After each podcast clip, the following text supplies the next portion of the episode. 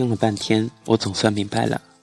最让百合难过的，不是男友要结婚了，新娘不是我，而是他居然将他们深情相依三年的初恋，忘得如此干干净净。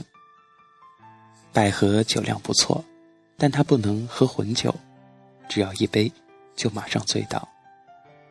他以前常常会不露声色的帮百合换掉，没想到这次聚会上，百合喝的是红酒，他却拿着两个大杯来跟他干啤酒。百合难过，我们是彼此的初恋呀，这才过去多久，他怎么会全忘了呢？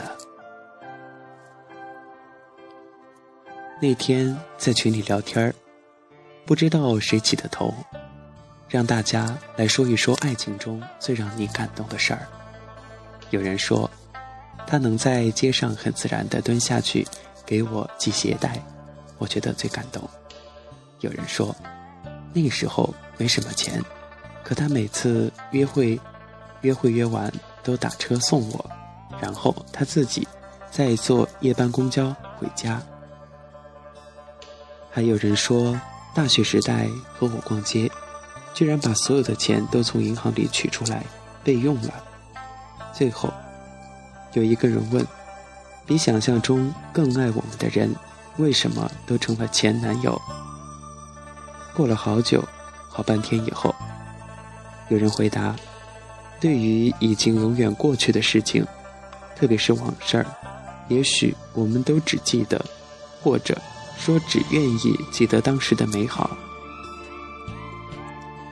百合，我相信，他也一定还记得你们的初恋，只不过不一定是具体的细节，可能更多的是感觉和印象。记得我年轻的时候，也常常因为人的善忘而心怀芥蒂，比如梁实秋，曾以一篇。还原梦忆，悼念亡妻，全文悲伤难抑。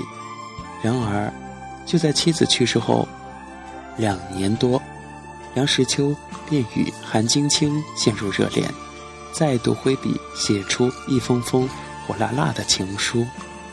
你能说他忘了他的前妻吗？不，不是的，只是处境不一样。又比如。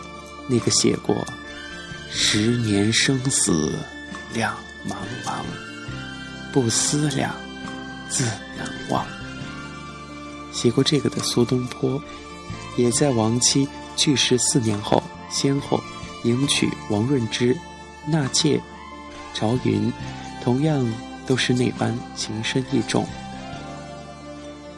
我们熟知的痴情公子，如纳兰性德。